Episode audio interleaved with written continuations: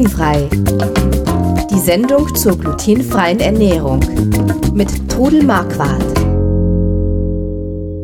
Eine Woche ist wieder rum und wir sind wieder hier mit dem Podcast Glutenfrei rund um die glutenfreie Ernährung mit Chris Marquardt, das bin ich, und meiner Mutter, der Trudel Marquardt. Hallo. Hallo. Wir reden jede Woche über ja, Zöliakie, was es bedeutet, wie man drumherum navigieren kann, wenn man, wenn man muss. Und ja, was, äh, kurz mal, lass uns mal kurz einsteigen. Zöliakie ist eine Unverträglichkeit. Zöliakie, äh, oder was ist Zöliakie eigentlich genau? Zöliakie ist eine Autoimmunerkrankung, wo der Dünndarm praktisch auf dieses Klebereiweiß Gluten reagiert. Also das in vielen Getreiden drin steckt. Genau, ja, das zerstört einfach die Darmzotten im Dünndarm. Mhm. Und äh, ja, wenn man sich richtig ernährt, wird es besser wieder. Okay, das heißt, es, es, erholt sich, aber nie zu, zu dem Punkt, wo man dann wieder glutenfrei essen kann. Also Gluten, äh, Zöliakie ist eine Krankheit, die lebenslang äh, muss man sich dann anders ernähren. Ja, wenn es also eine richtige äh, diagnostizierte Zöliakie ist, dann heißt es lebenslanges glutenfreies ich sage immer nicht gern Diät essen. Es ist einfach eine andere Form der Ernährung. Es ist eine Ernährungsumstellung. Ähm, ja. Und zwar nicht unbedingt zum Schlechteren, wie wir bisher hier schon in den äh, 17 bisherigen Folgen gesehen haben, äh, lässt sich mit Zöliakie sehr, sehr gut leben. Ja. Man muss vielleicht ein bisschen, mehr, bisschen mehr selber machen, aber dann, ja, ja. dann äh, muss man eigentlich, eigentlich auf nichts verzichten. Ähm, so, es ist eine Chance auf ein gesünderes Leben würde ich sagen. Ja. Die Zöliakie, das ist also eine Autoimmunerkrankung. Jetzt gibt es aber natürlich noch so, so Unverträglichkeiten, Intoleranzen gegen andere Dinge, ähm, die auch manchmal mit der Zöliakie Hand in Hand gehen. Wie ist, was passiert denn da? Also, wie gesagt, wir sind hier keine Ernährungsberater und auch keine Ärzte, aber ähm, du hast doch da schon relativ viel mit zu tun gehabt. Ja, am Anfang der Zöliakie kommt einfach oft die Laktoseunverträglichkeit dazu, die sich dann aber mit einer konsequenten glutenfreien Ernährung auch wieder verbessern kann. Mhm. Also ich rate allen am Anfang erstmal sehr behutsam äh, anzufangen mit der Ernährung und auch erstmal mehr die ursprünglich glutenfreien Lebensmittel mhm. zu essen. Also nicht gleich einkaufen gehen und, und äh, hamstern, was es alles glutenfrei gibt, Kekse und sonstiges, weil der Körper, der Darm muss sich erstmal daran gewöhnen. Also nicht, nicht erstmal versuchen, äh, nicht, ja. nicht versuchen, einfach so weiterzuleben, beziehungsweise halt alles eins zu eins mhm. zu ersetzen, sondern tatsächlich dann auf Sachen auszuweichen, die einfach von Natur aus glutenfrei sind. Laktoseintoleranz, okay. Laktose ja. ist der Milchzucker. Das ist, äh, ist der Milchzucker. Der Zucker in der Milch. Ähm, und, und Leute sind dann manchmal nicht, die können dann damit nicht umgehen. Was, was passiert denn bei so einer Laktoseintoleranz? Was, was für Symptome hat man? Der da? verursacht einfach, da ist einem schlecht, man kriegt Grummeln im Bauch, auch Durchfall und aber der die Laktose schädigt den Darm nicht so wie das Gluten. Und es gibt also wenn man eine Laktoseunverträglichkeit hat, auch Tabletten, die man nehmen kann, dieses Enzym Laktase. Aber ich würde trotzdem empfehlen, ernährt euch laktosefrei, wenn ihr jetzt mal irgendwo unterwegs seid und also Bedenken zu Anfang habt, zumindest. dass was abbricht. Ja, mhm. ja, ja. Ähm, kann so, man mal so, Tablette nehmen. An sich, wenn ich das richtig gehört habe, ist eh der Großteil der Menschheit laktoseintolerant. Das scheint eine, eine Sache zu sein, wo der Mensch, der Mensch ist an an, angeblich gar nicht wirklich so für die, für den, für die Aufnahme von Laktose, also Milchprodukte in dem Fall gemacht. Also man sieht es zum Beispiel in Asien, wo relativ viele keine Laktose vertragen. Ja. ja die leben eigentlich auch weitgehend ohne Milchprodukte. Mhm.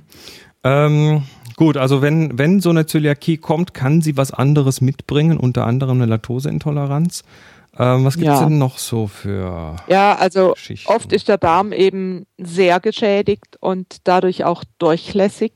Und dann äh, kommt manchmal einfach auch noch eine Fructoseunverträglichkeit dazu. Es pfropft sich einfach oft etwas drauf. Fructose ist, ist der Fruchtzucker ist der Fruchtzucker und da muss man dann einfach äh, genau wissen, was man darf. Mhm. Also in vielen Früchten und auch in Gemüsen ist Fruchtzucker drin. Da gibt's aber genaue Listen im Internet. Da muss man sich dann kundig machen. Da gibt's dann auch spezielle Foren für Leute, die eine Fructoseunverträglichkeit haben. Äh, wenn man auch wenn man sich was backt, äh, Haushaltszucker ist dann eben nicht so gut, auch Honig, egal was, ist schadet dann, aber man kann dann ausweichen auf Traubenzucker. Also man kann mit Traubenzucker backen, man kann auch Dinge mit Traubenzucker süßen und der wird dann besser vertragen. Mhm. Aber am Anfang ist es erstmal wichtig, so fruktosearm wie möglich zu leben. Auch das kann sich wieder im großen Teilen bessern. Wenn man das wirklich mal eine Zeit konsequent durchgehalten hat, kann man dann ganz sachte wieder anfangen, mal wieder etwas mehr zu probieren, auszuloten, ob das geht. Der Traubenzucker ist Glucose meines Wissens. Ja, das heißt, ja, Äh, das ist, das ist die, mhm. die niedrigste, schon am weitesten runtergebrochene Form des Zuckers und die Fructose muss ja. halt entsprechend noch gespalten werden ähm, damit der Körper sie dann überhaupt aufnehmen kann.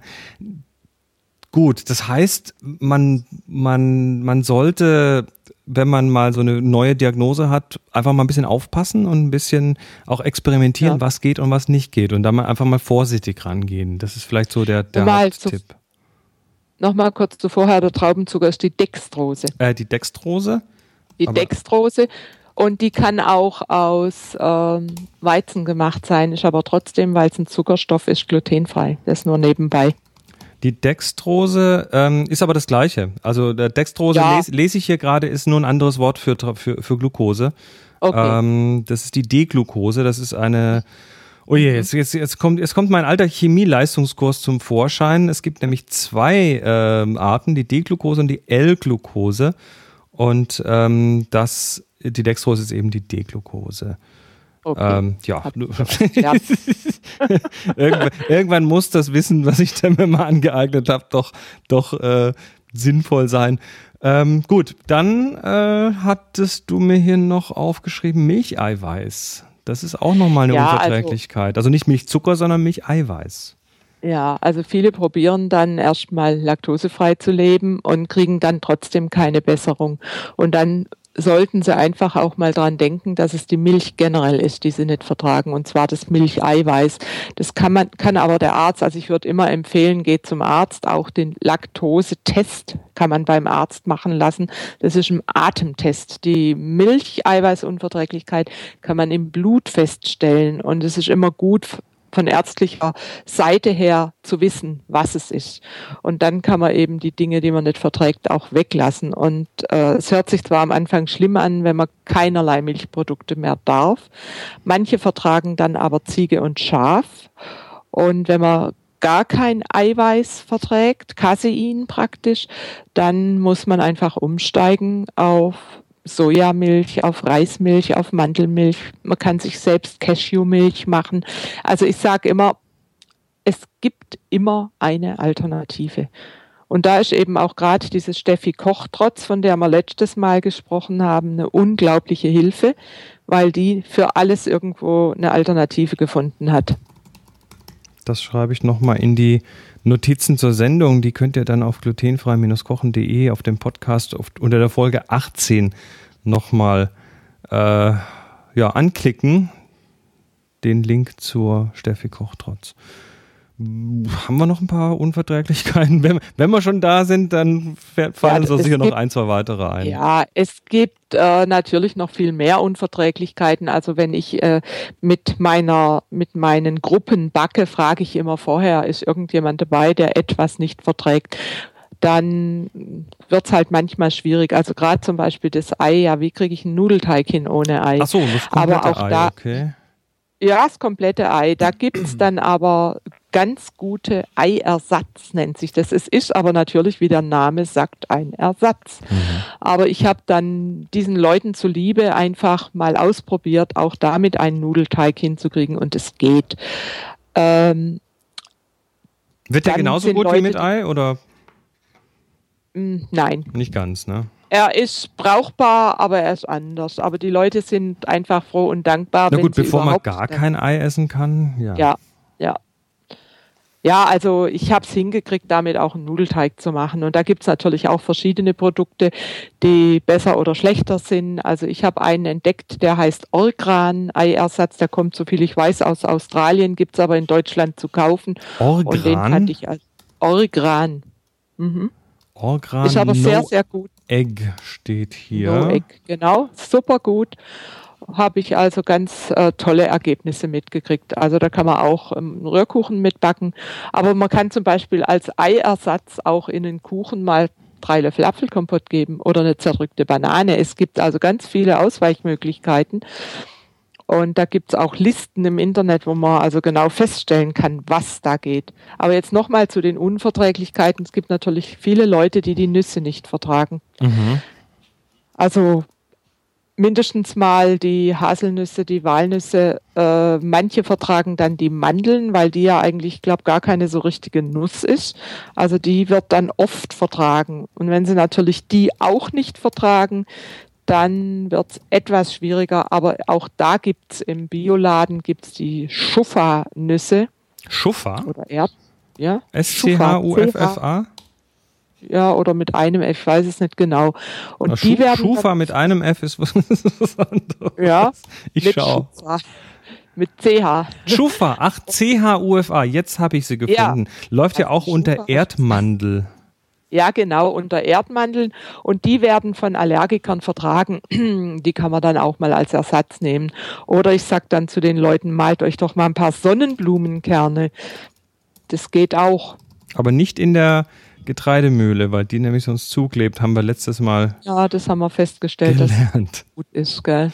Ja, also es Also, halt, ganz viel Ersatz. halten wir fest, ähm, die Zöliakie kann mit weiteren Unverträglichkeiten einhergehen. Ähm, und da gibt es aber zum Teil Tests dafür. Ansonsten gibt es die Möglichkeit, ja, das einfach mal auszuprobieren, mal die einzelnen Allergene wegzulassen und zu schauen oder die einzelnen, die einzelnen Geschichten wegzulassen, die solche Unverträglichkeiten auslösen, um dann entsprechend ja, ein, ein Gefühl dafür zu entwickeln, was einem gut tut und was einem nicht so gut tut. Können wir das so stehen lassen? Das können wir so stehen lassen. Ja. Alles klar.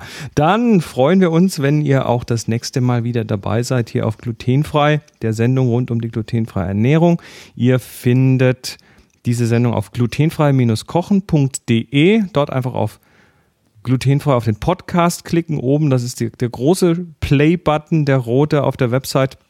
Und äh, ja, das war Folge 18. Wenn ihr die Folgen in Zukunft jede Woche automatisch im Schlaf bekommen möchtet, dann könnt ihr das tun mit äh, ja, dem großen grünen Knopf auf der Podcast-Website und von dort aus könnt ihr das dann in einer entsprechenden Software abonnieren. Und abonnieren heißt hier nicht bezahlen, sondern einfach nur automatisch erhalten. Das Ding kostet nämlich nichts und wird auch in Zukunft immer gratis bleiben. Dann wünschen wir euch was und bis nächste Woche. Tschüss. Tschüss.